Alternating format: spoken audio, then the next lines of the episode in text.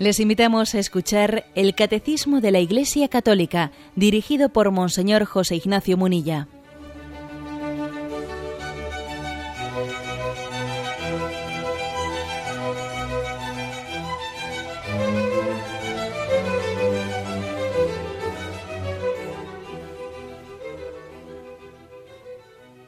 Un cordial saludo a todos los oyentes de Radio María. Un día más con la gracia del Señor proseguimos el comentario del catecismo de nuestra Madre la Iglesia. Hoy es el segundo programa que dedicamos a explicar las tentaciones de Jesús. Nos faltan los puntos 539 y 540 que esperamos explicar hoy. Dice el primero de ellos, 539. Los evangelistas indican el sentido salvífico de este acontecimiento misterioso. ¿eh? Se refiere a las tentaciones de Jesús. Jesús es el nuevo Adán, que permaneció fiel allí donde el primero sucumbió a la tentación.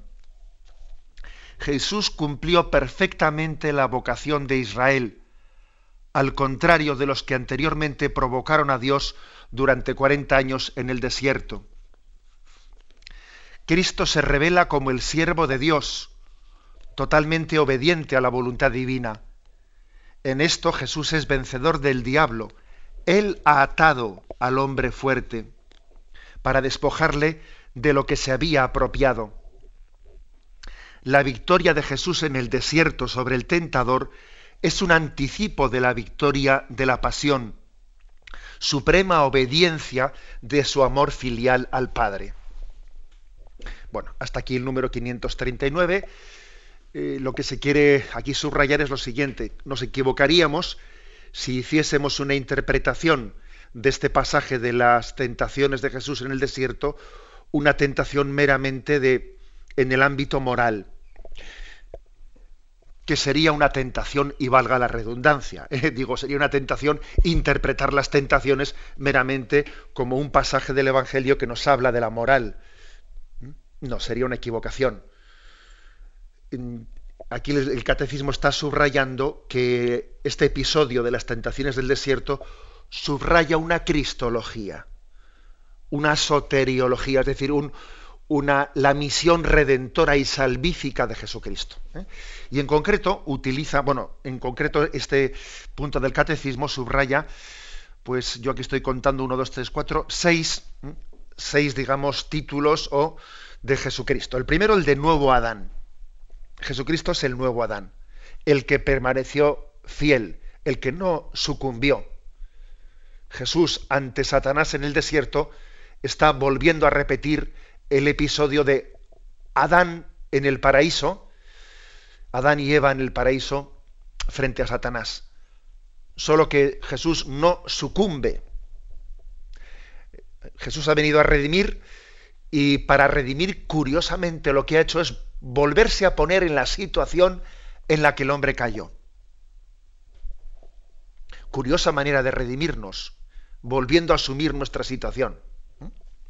Jesús es pues el nuevo Adán, igual que a María le decimos la nueva Eva, la criatura sin, sin pecado original. En segundo lugar, eh, también se le llama a Jesús, igual que nuevo Adán, el nuevo Israel, es decir, cumple perfectamente la vocación de Israel, al contrario de ese Israel que durante 40 años vagó por el desierto y durante 40 años aquella generación me asqueó y dije, eh, dice el Salmo 95, es un pueblo de corazón endurecido, etc. Bueno, pues Jesús, sin embargo, camina por el desierto, no esos 40 años, sino esos 40 días en el desierto, camina por el desierto, pero en fidelidad sin prostituirse con idolatrías como hizo Israel. Tercera imagen. La imagen del siervo de Dios, totalmente, obediente a la voluntad divina. El siervo de Yahvé es una imagen que está en el libro de en el profeta Isaías, el siervo obediente, como oveja llevada al matadero, siervo fiel. Acordaros luego como el, el Evangelio dice, siervo fiel, bien, siéntate a mi derecha, porque has sido fiel en lo poco, te daré parte en lo mucho. Es el siervo fiel. Más imágenes. eh, vencedor del diablo. Él ha atado al hombre fuerte. ¿Qué es eso de que ha atado al hombre fuerte? Se refiere a un pasaje de Mateo, en el capítulo tercero, en el que Jesús, como mm, expulsaba a los demonios, fue acusado por los escribas, lo tenéis a partir del versículo 22 del capítulo 3 de San Marcos, como Jesús hacía exorcismos, algunos dijeron, este hombre expulsa a Satanás con el poder de Satanás. Tiene el poder de Satanás y le acusaron de tal cosa, que hay que ser enrevesado ¿eh? para hacer esa acusación. Él, llamándoles junto a sí, les decía en parábolas, ¿cómo puede Satanás expulsar a Satanás? Si un reino está dividido contra sí mismo, ese reino no puede subsistir. Si una casa está dividida contra sí misma, esa casa no puede subsistir. Y si Satanás se ha alzado contra sí mismo y, está dividido, no puede subsistir.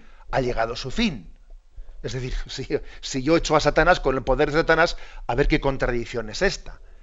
Y ahora dice Jesús, esta frase, fijaros, pero nadie puede entrar en la casa del fuerte y saquear su ajuar, si no ata primero al fuerte. Entonces podrá saquear su casa. ¿A qué se refiere Jesús con, esta, con este versículo misterioso? Nadie puede saquear una casa si primero no ata al fuerte que está en esa casa. Hay un guardián, tienes que atar al guardián, si no a ver cómo vas a ¿eh? arramblar con la casa se refiere a Satanás. Es decir, Jesús es el que ata al fuerte. Satanás es fuerte, obviamente. Los ángeles caídos son muchísimo más poderosos que los hombres. Y Jesús utiliza esta imagen para hablar de nadie es capaz ¿no? de arramblar con la casa, nadie es capaz de luchar contra el reino del mal si primero no ata a Satanás.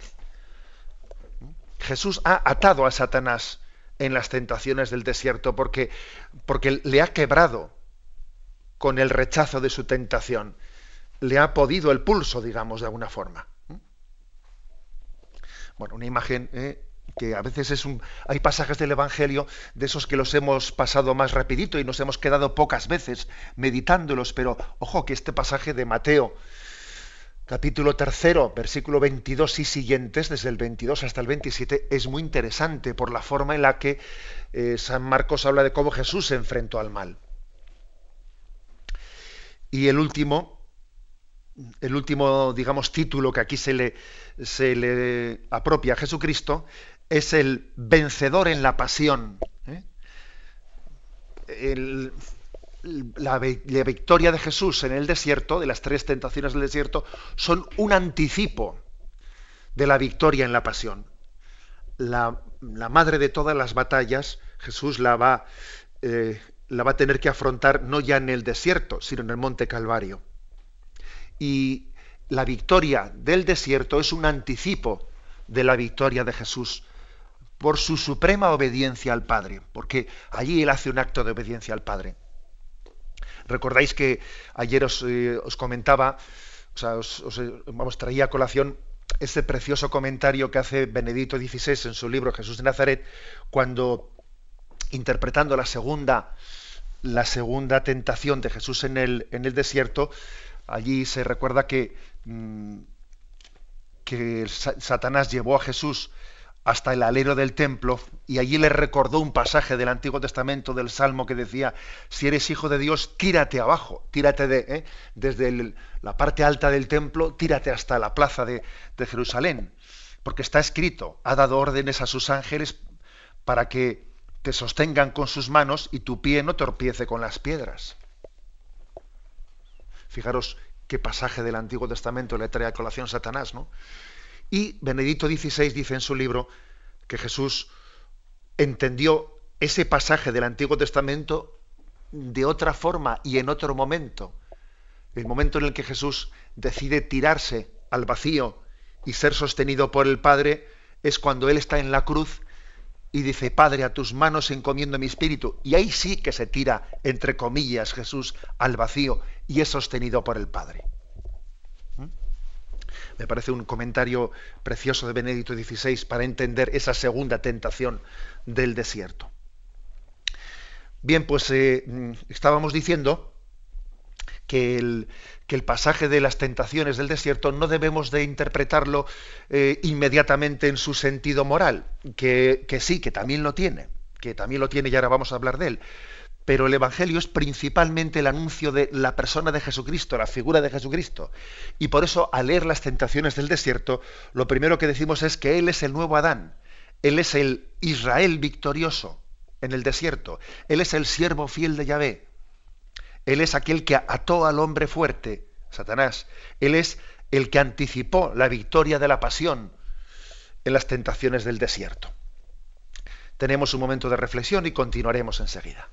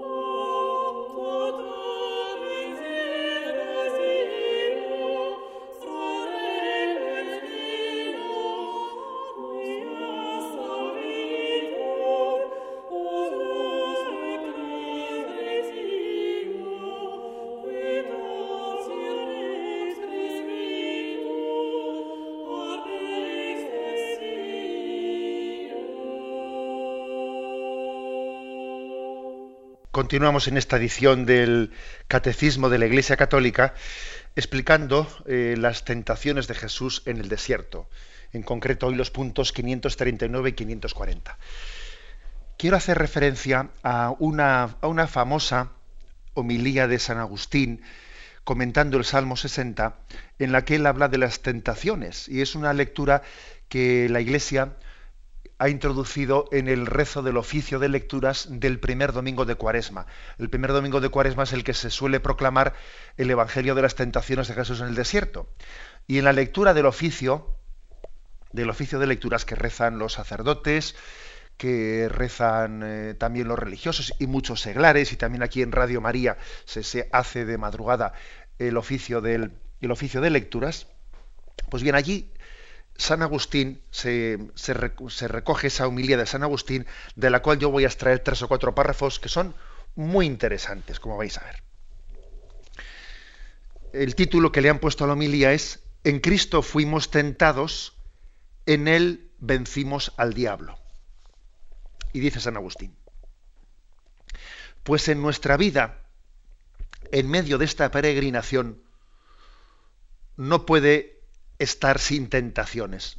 Es decir, nuestra vida no puede estar sin tentaciones, ya que nuestro progreso se realiza precisamente a través de la tentación. Y nadie se conoce a sí mismo si no es tentado, ni puede ser coronado si no ha vencido, ni vencer si no ha combatido, ni combatir si carece de enemigo y de tentaciones curioso este párrafo que conviene un poco desmenuzar. ¿eh? Vamos a hacerlo si os parece. Comienza San Agustín diciendo que en esta vida, en esta peregrinación, no, podemos estar sin tentaciones. ¿eh? De facto, estamos rodeados de tentaciones. Y hay de aquel que sea tan ingenuo para hacer una lectura de esta vida como si no, como si no hubiese tentaciones, porque entonces, ¿qué ocurre? Que las tentaciones que le rodean, en vez de detectarlas, en vez de desenmascararlas, pues incluso, eh, pues es que claro, eh, lo mejor que se le puede, o sea, la, táctica más fácil de, de Satanás es hacerse invisible. Él es invisible como ángel que, como ángel que es, es espíritu puro. Y entonces, claro, el ángel al que no se le ve, y tú si no eres capaz de detectar sus tentaciones, pues claro, si tú tienes un enemigo delante tuyo que no ves, te da en las dos mejillas y te quedas, vamos, absolutamente indefenso. Entonces lo primero es darnos cuenta de que existe tentaciones y existe el tentador. Desde luego aquel que, aquel que parta del supuesto totalmente erróneo de que Satanás no existe y por lo tanto las tentaciones no existen objetivamente, sino que son de alguna manera pues, errores míos, eh, va mal, vamos, va fatal. Ese tiene muchas más probabilidades de perder en la batalla, porque ni siquiera ha identificado el enemigo. Y es que además, ¿cuántas veces nos ocurre esto en nuestra vida? Que pensamos que mi enemigo es mi jefe, que mi enemigo es el trabajo que tengo, que mi enemigo es, eh, pues, qué sé, una persona determinada, mi enemigo, mi enemigo es ese político que me hace la vida imposible, mi enemigo es... No, mire usted, mi enemigo es Satanás, no nos equivoquemos. Y Satanás se puede servir de muchas cosas, ¿no? Para hacernos daño en nuestra vida, pero no nos equivoquemos de enemigo. Y muchos odios y muchos problemas de esta vida, desde luego, los solucionaríamos si no nos equivocásemos de enemigo, que mi enemigo es Satanás, que no es el vecino del tercero izquierda. Es así, o sea, incluso fijaros bien, hasta, hasta podríamos decir, ¿no? Voy a poner un caso ya fuerte, ¿eh? voy a decir, mira, hasta una víctima del terrorismo está llamada a identificar mi enemigo es Satanás el enemigo último de mi vida ni siquiera es el que ha apretado el gatillo, que ha sido un instrumento de Satanás. Eh, ser capaz de, identificar la fuente del mal es muy importante en nuestra vida. Bien, por eso dice, dice San Agustín que es que en esta vida no podemos estar sin tentaciones. Bueno, ahora la pregunta es, ¿esto es de facto? ¿Y esto es malo o esto es bueno? Hombre, esto obviamente viene del mal. Eh, las tentaciones, calificarlas como buenas será difícil porque es que vienen del mal. Pero es que San Agustín dice, a ver, pero no nos quedemos únicamente con que viene del mal, porque Dios es capaz de sacar cosas buenas, incluso hasta de lo malo. Luego también hay una providencia salvífica a través de las tentaciones. Fijaros qué atrevido es el cristianismo para llegar a decir esto.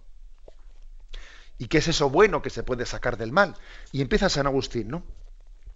Ya que nuestro progreso se realiza precisamente a través de la tentación. Mira, en la, el actual estado de cosas, Dios se sirve de las tentaciones para que tú progreses, para que tú espabiles, para que tú luches, para que tú no te quedes con los brazos cruzados. ¿Cuántas veces hemos visto que las personas que han estado sometidas a situaciones muy duras son las que más han progresado en la vida espiritual.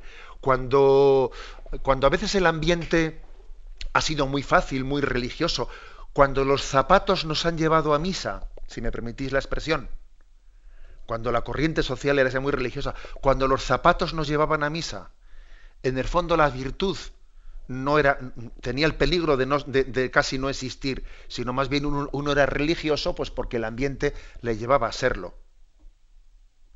Pero cuando el ambiente es contrario, cuando los zapatos más bien te sacan de misa y tú tienes que remar en contra de corriente para, entendedme la expresión de de, lo de los zapatos y la misa, cuando la corriente es contraria, entonces es más fácil que quien vaya allí vaya por virtud.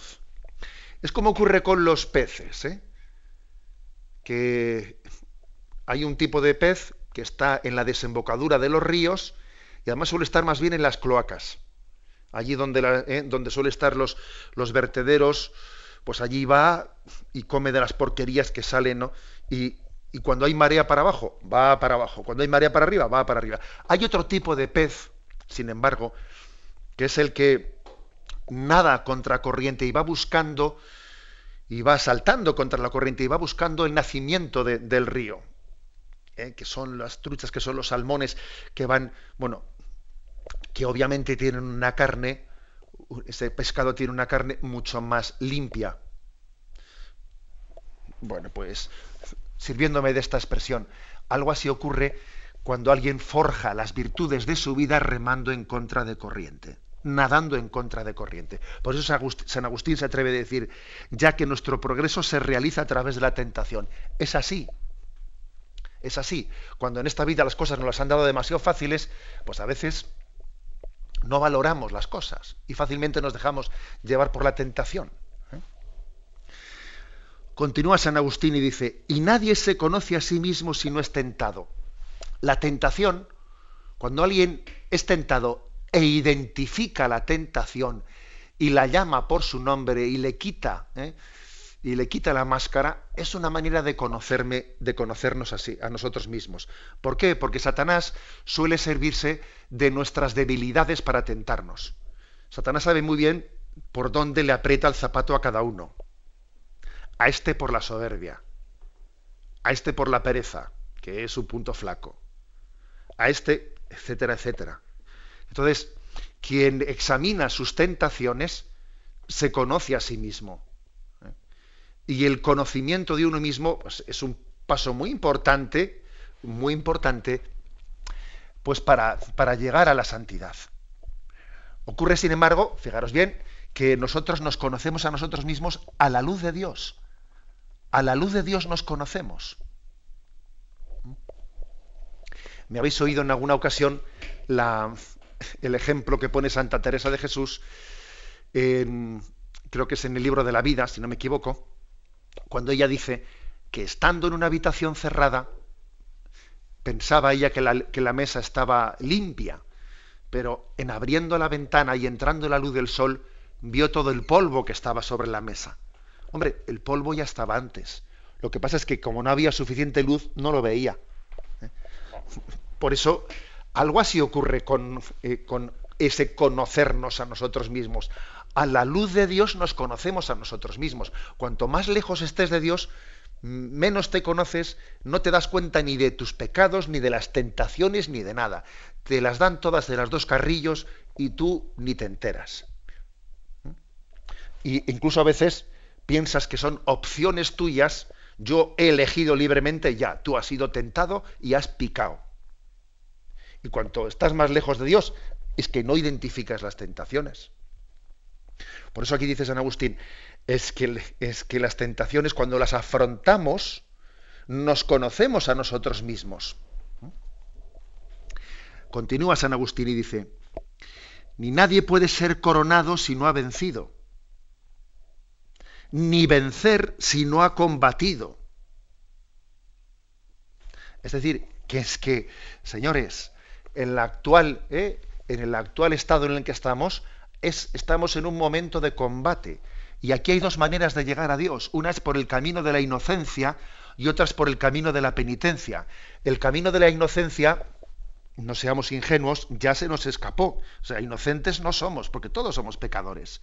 Luego, por el camino de la inocencia, llegó la Virgen María, a Dios. Nosotros no. Nuestro camino para llegar a Dios es el camino de la penitencia es decir, el camino de la lucha. La vida es milicia, dice la Sagrada Escritura. La vida cristiana es milicia. O sea, aquí hay que luchar. Y desde luego no se le puede coronar a quien no haya combatido. Entonces, bueno, pues permitidme el, ejemplo, ¿no? Pero igual que en el mundo militar se le pone una medalla al valor a quien combatió en situaciones eh, duras, etcétera, mutandis mutandi, no como se dice en latín, pero vamos, eh, también, el, también el Señor nos da la corona de gloria al, fruto, digamos, como mérito del combate. Acordaros de cómo se ha hablado de la corona de gloria que se le da a los mártires, que han vencido en el combate del martirio, han vencido contra las tentaciones que un mártir puede tener en el momento en que es torturado. Se le da la corona del martirio, ¿no? San Agustín, eh, San Agustín, San Pablo dice, he corrido bien mi carrera, he llegado a la meta, he recibido la corona. Bueno, son imágenes bíblicas, son palabra de Dios. es decir, que en esta vida hay que luchar, ¿no? Y termina diciendo San Agustín, ya que ya parece ya el colmo, ¿no? Que se atreva a decir esto, ni nadie puede combatir si carece de enemigo y de tentaciones. Diciendo, a nadie se le puede dar la corona del premio si no ha combatido. Y nadie puede combatir si carece de enemigo y tentaciones. Que parece como si San Agustín dijese, pues mira, en buena hora, ¿no? Es un poco aquello, dice, bendito pecado que mereció tal redentor, como diciendo, mira, no nos quejemos del tentador, benditas las tentaciones que luchando contra ellas y venciéndolas nos van a dar la corona de gloria. O sea que este San Agustín es verdaderamente es un hombre optimista en contra de lo que muchos dicen de él, es un hombre optimista que es capaz de escribir esto que acabamos de comentar es impresionante que San Agustín diga esto, ¿no? O sea, él dice, señores, dejémonos de quejarnos de las tentaciones, porque en ellas Dios ha puesto ahora una situación en la que a través de ellas nos santifiquemos. ¿Eh? Y vuelvo a ver el párrafo todo seguido ahora. Pues nuestra vida en medio de esta peregrinación no puede estar sin tentaciones, ya que nuestro progreso se realiza precisamente a través de la tentación. Y nadie se conoce a sí mismo si no es tentado. Ni puede ser coronado si no ha vencido, ni vencer si no ha combatido, ni combatir si carece de enemigo y de tentaciones. Pues venga, por lo tanto, no nos quejemos tanto, vamos a abrazar eh, nuestra debilidad y luchar en ella. Y saber que Cristo ha sido tentado para que nosotros podamos vencer al diablo. Continúa San Agustín en esa homilia diciendo lo siguiente. ¿eh? Nos acaban de leer que Jesucristo, nuestro Señor, se dejó tentar por el diablo, dice San Agustín. Nada menos que Cristo tentado por el diablo. Pero en Cristo estaba siendo tentado tú, porque Cristo tenía de ti la carne, y de él procedía para ti la salvación de ti procedía la muerte para él, y de él para ti la vida. De ti para él los ultrajes, y de él para ti los honores. En definitiva, de ti procedía para él la tentación, y de él para ti la victoria. Impresionante ¿eh? Esta afirmación de San Agustín. Date cuenta que hay como una especie de intercambio de situaciones. Jesús ha asumido la naturaleza humana. Las tentaciones del desierto son, como podríamos decir, casi el último paso ¿eh? de la encarnación. El último paso de la encarnación es la tentación del desierto, la muerte de Cristo en la cruz, el descenso al lugar de los muertos. Es como ¿eh? ya digamos la última consecuencia de la encarnación de asumir la naturaleza humana y la condición del hombre pecador. Entonces es como si hay un intercambio. Él toma de ti la debilidad para que tú tomes de él la gracia para vencer la tentación. Por eso decía yo antes que las tentaciones del desierto en el fondo no son, no son únicamente un pasaje evangélico eh, que funde la moral, no, no, sino que es un pasaje evangélico que funda la cristología. Y continúa San Agustín, si hemos, sido, si hemos sido tentados en Él, como de hecho ha ocurrido, también en Él vencemos al diablo. Y ahora dice San Agustín, ¿te fijas en que Cristo fue tentado y no te fijas en que venció? Reconócete a ti mismo tentado en Él y reconócete vencedor en Él. Podía haber evitado al diablo, pero si no hubiese sido tentado, no te habría leccionado para la victoria cuando tú fueras tentado. San Agustín está como dando una especie de lección, un tirón de orejas a todos aquellos que somos quejicas. ¿eh? Digo quejicas porque decimos, ay, es que la carne es débil. Claro, es que pues me siento arrastrado por las tentaciones, la carne es débil. Sí, sí, sí, es verdad. Pero es que no te olvides la otra parte. No vale decir la carne es débil, también hay que decir el espíritu es fuerte. y no, vale decir todos somos tentados, sino también hay que decir y Cristo venció la tentación y él tomó de mí la tentación para que yo tomase de él la victoria. O sea, no, no seas un quejica, no seamos quejicas. No nos fijemos únicamente en que Jesús fue tentado, fíjate también en que venció la tentación. ¿Mm? Entonces dice, no te reconozcas a ti mismo únicamente tentado en él, reconócete a ti mismo venciendo en él. O sea, que cuando Jesús dice, no solo de pan vive el hombre, sino de toda palabra que sale de la boca de Dios, ese eres tú diciéndolo también. Cuando Jesús dice, no tentarás al Señor tu Dios, eres también tú el que lo dice.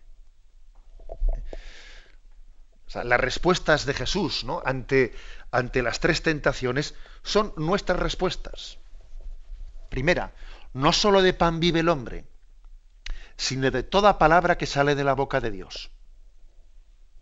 Segunda, no tentarás al Señor tu Dios. Tercera, vete, Satanás, porque está escrito, al Señor tu Dios adorarás y a Él solo darás culto. Jesús nos ha dado el poder de poder decir, vete, Satanás.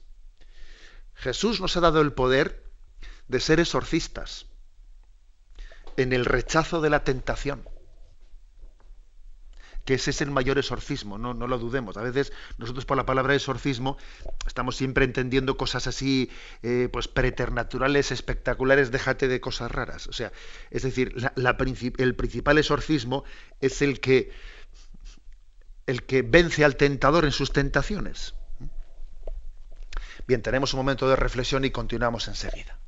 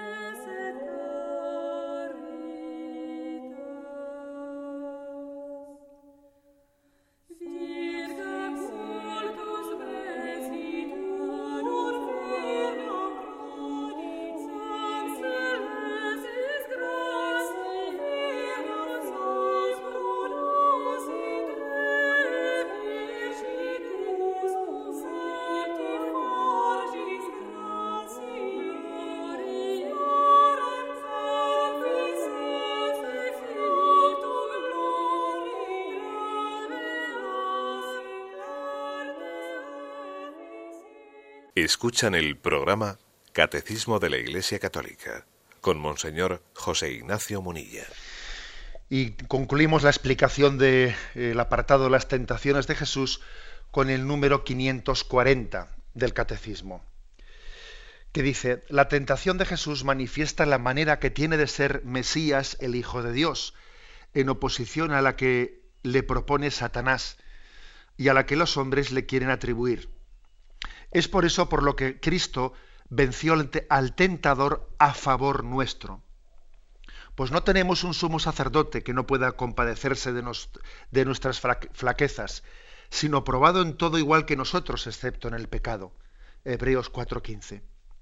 La Iglesia se une todos los años durante los 40 días de Cuaresma al misterio de Jesús en el desierto. Bueno, eh, la segunda parte de este número 540 ya la hemos comentado en la intervención anterior. Es decir, Cristo fue tentado a favor nuestro. Jesús estaba asumiendo nuestra condición eh, cuando Él era tentado. Vamos a fijarnos, sin embargo, en la primera parte que todavía no, la hemos comentado. Eh, lo primero que dice este punto es que la tentación de Jesús manifiesta la manera que tiene de ser Mesías, el Hijo de Dios, en oposición a la que le propone Satanás y a la que los hombres le quieren atribuir. Es decir, aquí hay, en las tres tentaciones del desierto, se están contraponiendo dos estilos de mesianismo. ¿Mm? Satanás le propone un mesianismo, desde luego, mm, en el que, en primer lugar, le dice, haz que las piedras se conviertan en pan. Claro, fijaros que, que cambian mucho las cosas. Jesús estaba haciendo ayuno, un ayuno muy duro. Estaba llevando un combate, entre comillas, ¿no? contra la carne muy duro. Y el Satanás le dice, bueno, ya vale ya, ¿no? Haz que estas piedras se conviertan en pan. Obviamente, los poderosos de su tiempo, un tipo de mesianismo mm, triunfal, haría, vamos, impensable que, que el camino de la penitencia fuese a ser el camino, el camino del, del caudillo. Más bien, eh, pues fijaros en, los modelos que existían de Herodes y los que eran los modelos llenos de placer, de comodidad, de hedonismo. Es un poco lo que pasa en nuestra sociedad, que parece que el que está arriba, pues es el que tiene que llevar una vida más cómoda. ¿eh? Y bueno, parece como si el placer fuese el motor del mundo, que es lo que decía Freud. Y desde luego si uno ve, si uno ve los spots publicitarios, parece que apretando un botón o tomando una pastilla todo está solucionado. ¿Eh? Eso es calidad de vida. Calidad de vida es, pues, pues, eso, ¿no? Máximo placer con el mínimo esfuerzo. ¿Mm? La verdad es que, claro, e, era una tentación para Jesucristo como para nosotros, ¿no? Que su mesianismo o que nuestra vida cristiana, pues sea ante todo y sobre todo cómoda, placentera. Y la verdad es que Jesús, el camino del Mesías fue el camino de la cruz. Desde luego nada que ver con la tentación de que haz que estas piedras se conviertan en pan. Más bien, fijaros bien, lo que Dios, el camino de Dios fue, haz que este árbol se convierta en una cruz. Convirtió el árbol en una cruz y no las piedras en pan. La verdad es que era una tentación, vamos, esto sí que es dos, o sea, es la antítesis, ¿eh? lo que le tienta del camino que Jesús elige, que es el de la cruz. La segunda tentación, con la segunda tentación ocurre, ocurre algo por el estilo. Claro, le dice Jesús, le dice el diablo a Jesús que suba al pináculo del templo, al alero del templo, que desde allí se tire a la plaza, pues fijaros vosotros lo que hubiese ocurrido si Jesús llega a haber entrado el domingo de Ramos en, Jerusalén de esa manera. Claro, en vez de ser el domingo de Ramos, hubiese sido el domingo del volador, de, vamos, del paracaidista, que se ha tirado desde, desde el alto del, templo y ha llegado entre paracaídas de ángeles a la plaza. ¿eh? Permitidme la broma. Entonces, claro, pues eso hubiese sido una entrada espectacular. Vamos, allí no hubiese habido nadie que se hubiese resistido al mesianismo triunfal de Jesucristo de esa manera. Pues claro, es una tentación de un mesianismo lleno de poder, de prestigio ante el, ante el que nadie osaría toser. Es una entrada gloriosa, espectacular, que Jesús la rechazó, porque él quiso entrar en Jerusalén montado en un borrico, humilde, humilde. Entonces, frente, y esa tentación mesiánica de Jesucristo, ojo que es también nuestra tentación, porque hay algunos que piensan que el motor de este mundo es el poder, como por ejemplo Adler. Así Freud dice que el motor de este mundo es el placer, Adler lo que dice es que el motor de este mundo es el poder. Y, a veces cuando uno mira este mundo parece como si fuese cierto, porque desde luego aquí todos son codazos, quítate tú para que me ponga yo, y yo primero, yo siempre como el aceite quedando por encima, y la cosa es destacar, la cosa es mangonear, la cosa es decidirlo todo yo, la cosa es, o sea, existe la tentación ciertamente de pensar que el motor de este mundo es el placer, que el motor de este mundo es el poder, pero la verdad es que Jesús eligió la humildad como camino. Frente, al placer eligió la cruz. Y frente a la tentación del poder y el prestigio, desde luego eligió la humildad. Dice Jesús, cuando vayas a un banquete, no te sientes en el primer lugar, vete y siéntate en el último lugar. Desde luego, nada que ver, nada que ver. Y Jesús va y, y en el momento de la última cena se pone de rodillas y, limpia los pies de sus discípulos. Y le dice, si yo que soy el maestro he limpiado los pies, así también vosotros unos a otros tenéis que hacer este, Aquí el poder es servicio. La jerarquía es servicio. Jesús es el primero porque ha sido el siervo de los siervos, porque ha elegido el último puesto de servicio. Fijaros qué tentación mesiánica se le ha dirigido a Jesucristo y cómo él le ha rechazado. Y en tercer lugar, a Jesús el Satanás le lleva a un, a un monte desde el cual se divisaban todos los reinos y le dice, todo esto te daré si postrado me adoras. Que obviamente es la tentación del poseer todos los reinos y poseer todo el dinero, poseer la seguridad que da el dinero en esta vida, ¿no? La tentación de valorar el tener por encima del ser, apreciar el mundo y a los demás dependiendo de los bienes que tengan, sentir como enemigos a quienes me quitan el dinero y el poder y el primer puesto. ¿eh? Sentirlos como enemigos. Entonces, bueno, así como decía antes que hay quien piensa que el motor del mundo es el placer, como Freud, ¿no? O que piensa que el motor del mundo es el poder, como Hadler, ¿no? Pues también hay quienes piensan que el motor del mundo es el dinero. Bueno, así lo pensaba Marx, ¿no? Y así lo piensa también el capitalismo. En el fondo el marxismo y el capitalismo, si es que vienen a pensar lo mismo, piensan que el motor del mundo es el dinero. Dirían uno, los bienes de producción, eh, tanto el marxismo como el capitalismo piensan que el motor del mundo es el dinero, que todo se hace por dinero y por poder, ¿eh? por el poder que da el dinero. Pero Jesús, mírate tú por dónde, que rechaza esa tentación, y él fue pobre.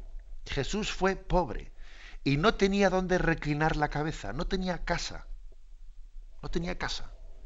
Sería muy bonito saber qué hizo Jesús con la casa de Nazaret.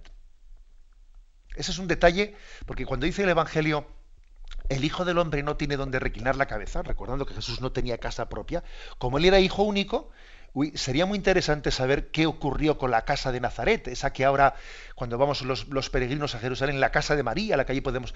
Estoy seguro que Jesús se la dio para que la ocupase algún necesitado. Valga el paréntesis, que ya sé que me he salido un poco, ¿eh? pero valga el paréntesis. Pues él eligió la pobreza. Y por lo tanto, frente a las tres grandes tentaciones mesiánicas, Acordaros a Jesús cómo intentaron coronarle rey cuando hizo la multiplicación de los panes y se escapó.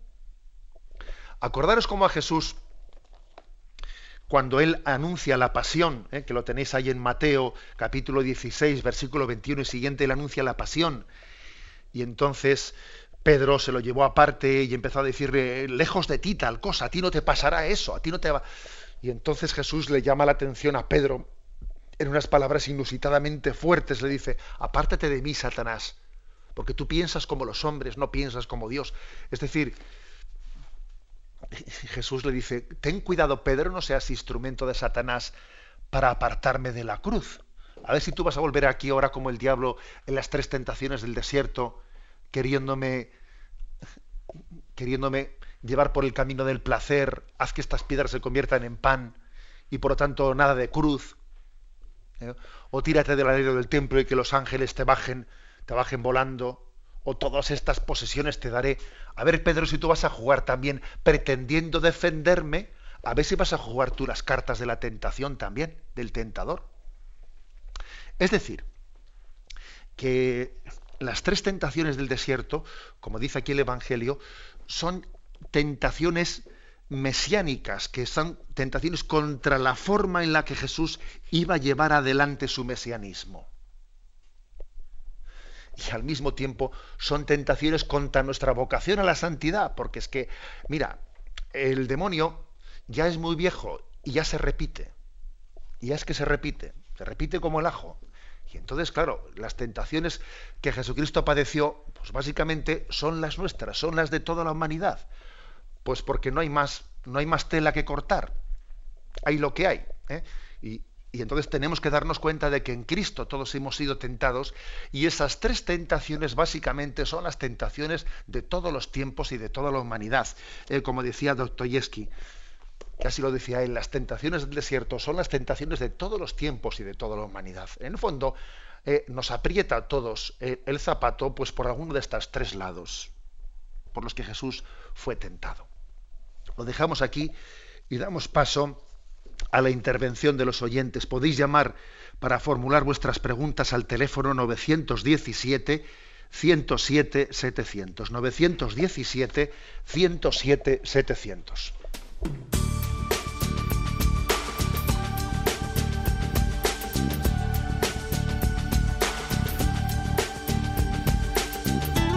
Radio María le ofrece la oportunidad de recibir en su casa sus programas favoritos.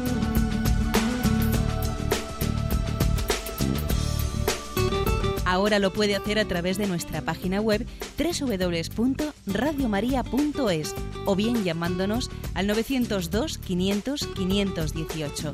902 500 518.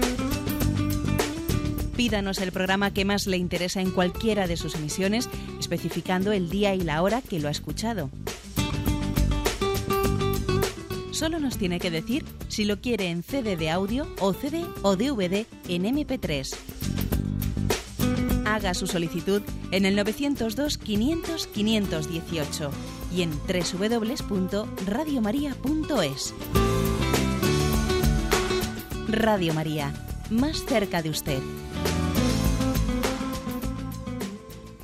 Escuchan el programa Catecismo de la Iglesia Católica con Monseñor José Ignacio Munilla. Sí, buenos días, ¿con quién hablamos? Mire, me llamo María.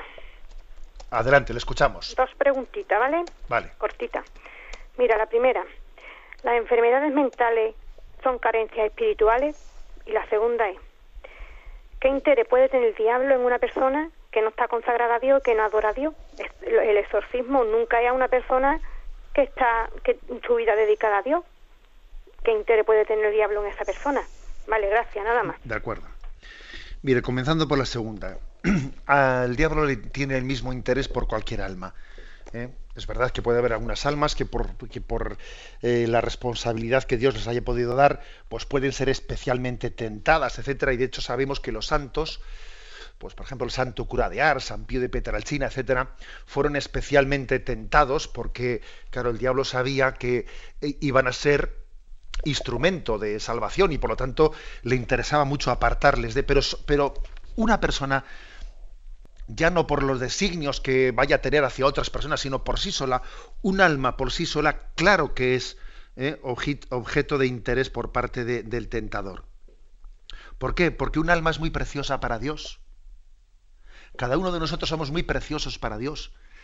Dios ha entregado eh, a su Hijo, Jesús ha entregado su vida por nosotros, aunque nosotros solamente hubiésemos existido uno.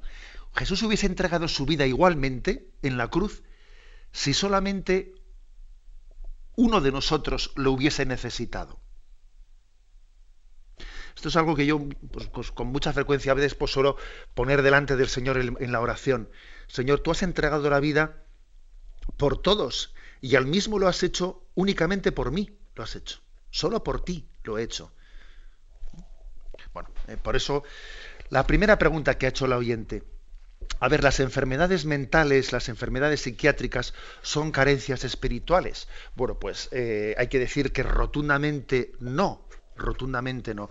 Una enfermedad mental, pues una esquizofrenia o lo que sea, es una es una enfermedad física, física, pues exactamente igual que si puede ser pues una eh, pues un tumor o lo que puede ser una distrofia, lo que fuere, etcétera. Eh.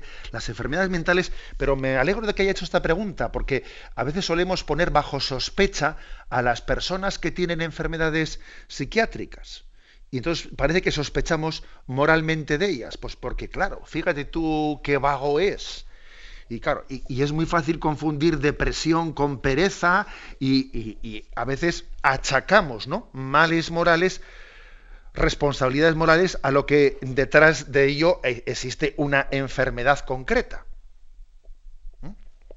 psiquiátrica, psicológica. ¿eh? Y, por eso es importante tener esto en cuenta, que una enfermedad mental, eh, que, una, que, una enfermedad psicológica, psiquiátrica, no es una carencia espiritual, es una enfermedad. Que es distinto.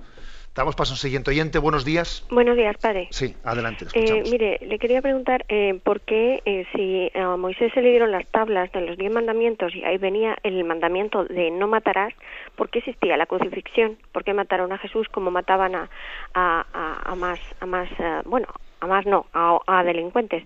Em, eh, también le quería preguntar mm, por qué yo, por ejemplo, que a veces tengo, antes tenía ira y la demostraba, ahora intento sujetar esa ira ante una situación de tensión con un niño pequeño, etcétera, y no la demuestro, no la manifiesto, eh, me, tras un esfuerzo sobrehumano a veces, eh, lo controlo, pero no hay una paz interior en el en el fondo me queda me queda ese desasosiego y esa ira que no se ve pero que está dentro del corazón. ¿Cómo se limpia también esa? He conseguido limpiarla de fuera y quería limpiarla de dentro. Y ya una última reflexión de dos segundos es una frase muy bonita en una película de la Madre Teresa de Calcuta cuando dice que nosotros somos tan despreciables para el diablo que mm, no le interesamos. Él no, nos, no le interesa a él hacernos daño a nosotros, sino que quiere atacar a Dios en nosotros. Y entonces ahí te das cuenta de que dices, pero ¿cómo? ¿Que quieres atacar a Dios en mí? Encima yo voy a ser instrumento tuyo te, te incita a ser, a ser más buena esa reflexión. La verdad es que no lo había visto así, como que a quien quiere atacar es a, él, él es su verdadero enemigo y no nosotros. Nada más. Un beso y muchas gracias. Feliz Pascua. Bien, brevemente, vamos a ver, con respecto a las tablas de Moisés, las tablas de Moisés fueron entregadas al pueblo de Israel. Eh, tenga, tenga, en cuenta que el, el, castigo de la crucifixión era infligido por el pueblo romano que no tenía que nunca había aceptado las tablas de Israel. O sea el pueblo romano es eh, la ley romana es una ley pagana que no ha recibido las tablas de Moisés. Aún y todo también hay que decir que el pueblo que el pueblo de Israel aunque había recibido esas tablas tardó mucho tiempo ¿eh? tardó mucho tiempo en ir entendiendo todas las consecuencias que se derivaban del no matarás porque bueno, porque a veces lo interpretaban de una manera pues demasiado eh, hemos tardado tiempo y gracias a Jesucristo hemos, hemos entendido todas las consecuencias del no matarás. Con respecto a la segunda pregunta, de, claro, que dice la oyente, Dios me, veo que me ha ayudado dando la gracia de contener la ira, sujetar la ira hacia afuera, pero dentro de mí, eh, pues veo que no tengo el suficiente amor y, amor y que también tengo como una ira interna contenida. Bueno, decir que que no es poco, ¿eh? en primer lugar que no es poco y que lo lógico es que para poder llegar a, la sanación de la ira y para poder llegar a la paz interior, lo lógico suele ser que primeramente hay una fase en la que uno ¿eh? sujete la ira hacia afuera y así poco a poco pueda llegar, ¿eh? pueda llegar a ello.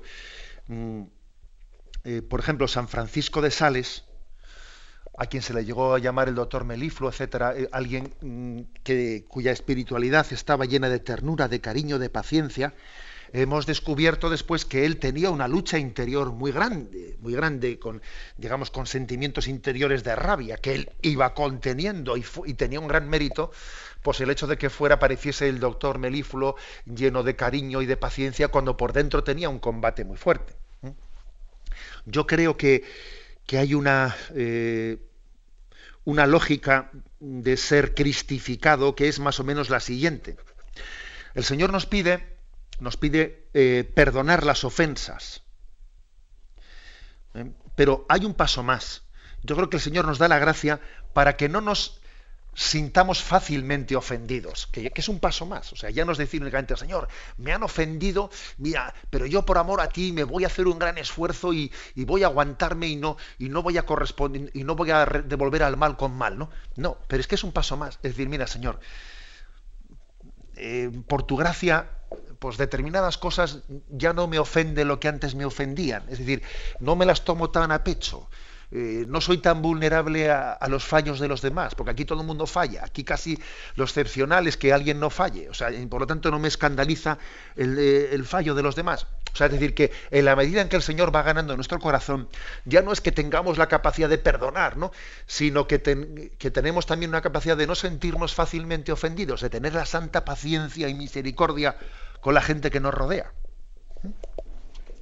Damos paso a un siguiente oyente. Buenos días. Hola, buenos días, monseñor. Adelante. Eh, yo mi pregunta es algo que, me cuesta mucho entender y mucho más difícil por dar explicaciones cuando, cuando me preguntan. Eh, ahora que se habla tanto de la, de la salvación de, la humanidad, se habla tanto de las tentaciones del demonio, y de la condenación, eh, muchas veces me preguntan, bueno, vamos a ver, si Dios es infinitamente misericordioso y Él, como dice la Escritura, antes de que naciéramos ya nos conoce, Él antes de crearnos ya sabe qué actitud vamos a tomar en la vida y qué es lo que vamos a hacer sin que ello vaya a influir. Él nos da plena libertad, yo eso lo entiendo. Pero si Él es omnisciente, Él sabe, por ejemplo, si yo una vez que me cree, mi acción va a ser eh, estar contra Dios y condenarme. Entonces, sabiendo ya eso antes de crearme, ¿por qué Dios me crea? Esa es una pregunta que me hacen muchas veces, porque tu Dios, porque tu Dios es, no sé si es misericordioso, para qué te creas si sabe que te vas a condenar, y no sé dar una, una explicación satisfactoria porque yo tampoco lo, lo entiendo. Muchas gracias. Mire, esta pregunta que hace usted es una pregunta que de una u otra manera ha salido muchísimas veces, no digo ya solamente en el programa, sino en la historia de la Iglesia. Ha sido uno de los motivos pues de debate teológico más fuerte hasta el punto que mire hubo un siglo concreto en el que el Papa pidió a los teólogos una tregua para no discutir sobre estos temas porque claro es un misterio en el que nos perdemos ¿eh? había un grado de enfrentamiento entre los teólogos eh, peleando sobre este, sobre estos aspectos sobre gracia y libertad eh, pues que incluso el Papa pidió en un momento determinado a los teólogos que que tuviesen eh, un tiempo de más oración, más contemplación y menos, eh, y menos mm, discutir y teorizar sobre cosas que se nos escapan. Bueno, eh, un misterio es aquello que no es, mm, digamos, mm, explicable plenamente desde el punto de vista racional. Pero, sin embargo, un misterio no quiere decir que no podamos mm, dar ninguna referencia racional, aunque no sea todo, digamos, meramente desmenuzable racionalmente. Existe, ¿no? Una racionabilidad. hay que decir que el misterio, en ese misterio de, libertad y salvación y condenación, hay que afirmar dos polos. ¿eh? Hay que afirmar dos puntos. Dios lo sabe todo, sabe pasado, presente y futuro. Sí, lo sabe. Dios al saber por saberlo, condiciona nuestra libertad y nosotros dejamos de ser libres porque Dios lo sepa. No, Dios conoce lo que vamos a hacer sin que por eso se condicione en absoluto nuestra libertad a la hora de hacerlo. Dios es infinitamente bueno. ¿eh? Sí, Dios es infinitamente bueno. ¿Y Dios es infinitamente respetuoso de nuestra libertad? Sí, también lo es. ¿eh? Ahora dice, dice el oyente, bueno, entonces podríamos haber hecho una cosa, que Dios hubiese creado al que sabía que iba a responderle bien y que no hubiese creado al que sabía que no iba a responderle mal. Bueno, oiga, mire usted, nosotros ya, eso ya es empezar a decirle a Dios lo que tiene que hacer o los deberes que tiene que cumplir. O sea, yo sí que saco la siguiente conclusión. Que si Dios ha creado al hombre libre, sabiendo que por crearse libre algunos podrían condenarse y otros podrían salvarse, yo saco la siguiente deducción. Parece que serán muchos más los que se salven que los que se condenen, porque de lo contrario parece razonable pensar que Dios no nos hubiese creado. ¿Eh? Es decir, se derivan mucho más bienes de la creación libre del hombre que si Dios no nos hubiese creado libres. Este es un razonamiento personal que me hago. ¿eh?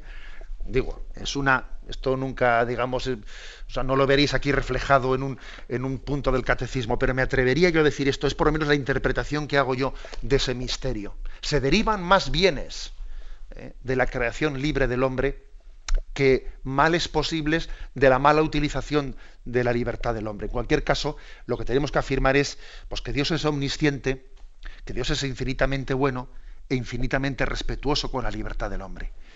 La bendición de Dios Todopoderoso, Padre, Hijo y Espíritu Santo, descienda sobre vosotros. Alabado sea Jesucristo.